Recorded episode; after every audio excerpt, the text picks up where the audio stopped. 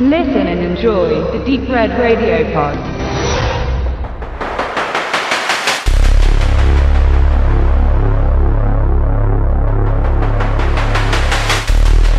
Coming-of-Age-Filmen geht es um junge Menschen, die an den Problemen des Erwachsenwerdens oder des Teenager-Seins zerbrechen und dann in den meisten Fällen nach harten Prüfungen ein positives oder zumindestens versöhnliches Ziel erreichen. Die Karate Kid-Reihe wiederholte die Prozedur viermal bis 1994. Tom Cruise in All the Right Moves von 1983, aber auch die Stephen King-Adaption Stand By Me stehen als Paradebeispiele für die amerikanische amerikanische Herangehensweise und Auseinandersetzung mit dem Heranreifen einer Generation, die in Wohlstand und Kriegsfreiheit aufwuchs. Junge Legenden wie Rocky im gleichnamigen Boxerdrama oder Luke Skywalker in Krieg der Sterne waren Grundlagen für das Genre, das die 80er Jahre genauso stark prägte wie das Buddy-Movie oder Schlitzerfilme. 1986 erschien eine entsprechend gestaltete Geschichte, die wegen eines Genre-Crossovers als bemerkenswert erachtet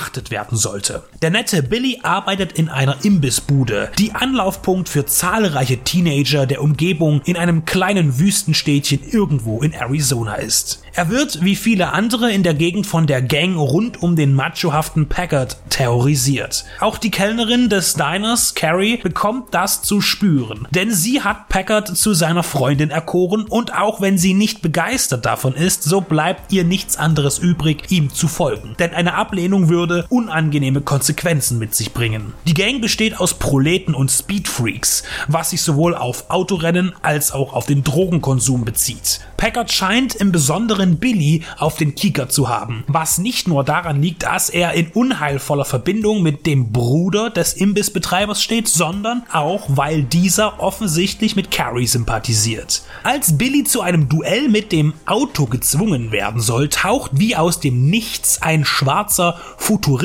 Wagen auf, dessen mysteriöser Fahrer sich nicht zu erkennen gibt. Die Halbstarken fühlen sich provoziert und richten ihre Aufmerksamkeit auf den neuen Gegner, der ganz eigene Pläne mit den Rowdies hat und besonders mit Packard. Parallel taucht Jay Casey in dem verschlafenen Örtchen auf und steht Billy uneigennützig bei seinen Konflikten mit der brachialen Bande bei, als wären sie alte Bekannte und schon längst befreundet. Doch Billy kennt seinen neu gewonnenen Kumpel nicht. Alsbald wird klar, dass der Fremde im schwarzen Flitzer durch dessen Verantwortung ein Gangmitglied nach dem anderen mörderisch verunfallt und der freundliche Jake irgendwie in Verbindung stehen. Interceptor ist ein Mischwerk aus Science Fiction, Action und dem klassischen Motiven eines Jugenddramas der 50er Jahre. Das Kräftemessen durch motorisierte Geschwindigkeit, der Kampf gegen den Bully und seine hörige Entourage, das Gewinnen der Zuneigung der unerreichbaren Ballkönigin. Nach Hamburger The Movie war Interceptor die zweite Regiearbeit von Mike Marvin, beide 1986. Zwei Jahre zuvor trat er als Produzent mit seinem Businessdebüt Hot Dog The Movie in Erscheinung. Seine augenscheinliche Affinität zu Fast Food änderte sich bald in die Bevorzugung von Stoffen mit Horror- und Thriller-Elementen. Marvin produzierte, schrieb Drehbücher und inszenierte, jedoch nichts wirklich herausragendes. Als Executive Producer betreute er beispielsweise Timber Falls von 2007 und Night Train von 2009.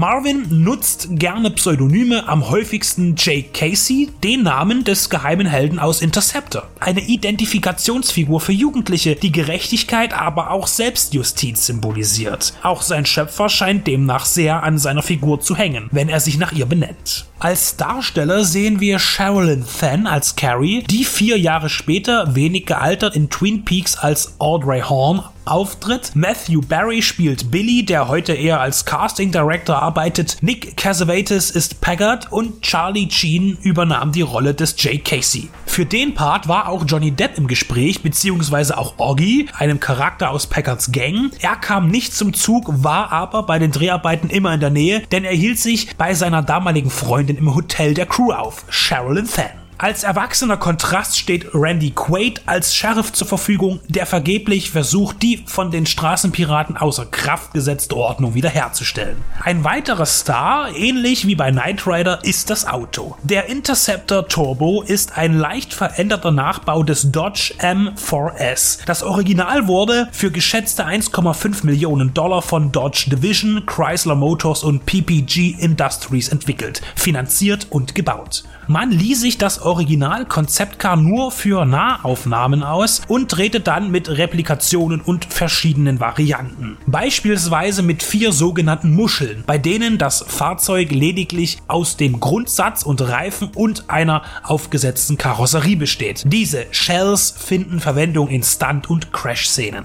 Trotz der coolen Karre und den attraktiven jungen Hauptdarstellern war The Race, so lautet der Originaltitel und das bedeutet so viel wie das Geheimnis oder das Gespenst, nicht sehr erfolgreich. Charlie Sheen war zu der Zeit noch keine Größe, der drei Jahre ältere Matthew Broderick war der Teenstar dieser Zeit und Sheens erster Achtungserfolg in Platoon stand noch aus. Ansonsten war keiner im Cast übermäßig prominent und wenigstens ein etabliertes Gesicht ist bei einem zielgruppenorientierten Film wichtig. Hinzu kam, dass Interceptor weniger dramatisch und zeitweilen amüsant war, sondern ernst und brutal. Teilweise sogar fragwürdig gewissenlos. Die gesamten Coming-of-Age-Merkmale werden von den harten Rachemotiven verdrängt. Das Zwischenmenschliche rückt in den Hintergrund. Es ist demnach kein wirklich jugendgerechter Streifen geworden, sondern ein Actionfilm für Spätreife. Dass die Kombination für die Vermarktung nicht geeignet ist, nimmt Interceptor aber nicht die Qualität. Er ist technisch hervorragend umgesetzt, die Außenszenen sind perfekt ausgeleuchtet und bieten kräftige strahlende Farben. Es gibt viele Pyroeffekte, rasante Stunts und eine der besten und optisch bezauberndsten Explosionen der Filmgeschichte,